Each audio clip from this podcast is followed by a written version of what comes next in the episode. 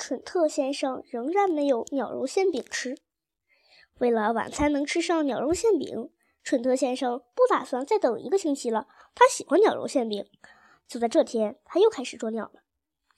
这一次，他在猴笼子以及栅栏上以及大死树上都涂满了胶水。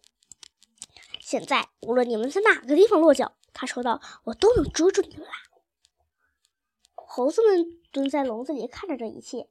稍后，卷羽鸟飞了过来，想停下来在猴子笼上聊聊天的时候，猴子们喊道：“别落在我们的笼子上！”卷羽鸟上面也涂满胶水，树上也全是胶水。卷羽鸟和猴猴子围着大死树一圈一圈的警告着：“现在笼子和树上都涂满了胶水，你们快点飞走吧！”快点飞走吧，快点飞走吧，躲得远一点，不然明天你就会在热烘烘的鸟肉馅饼里彻底完蛋了。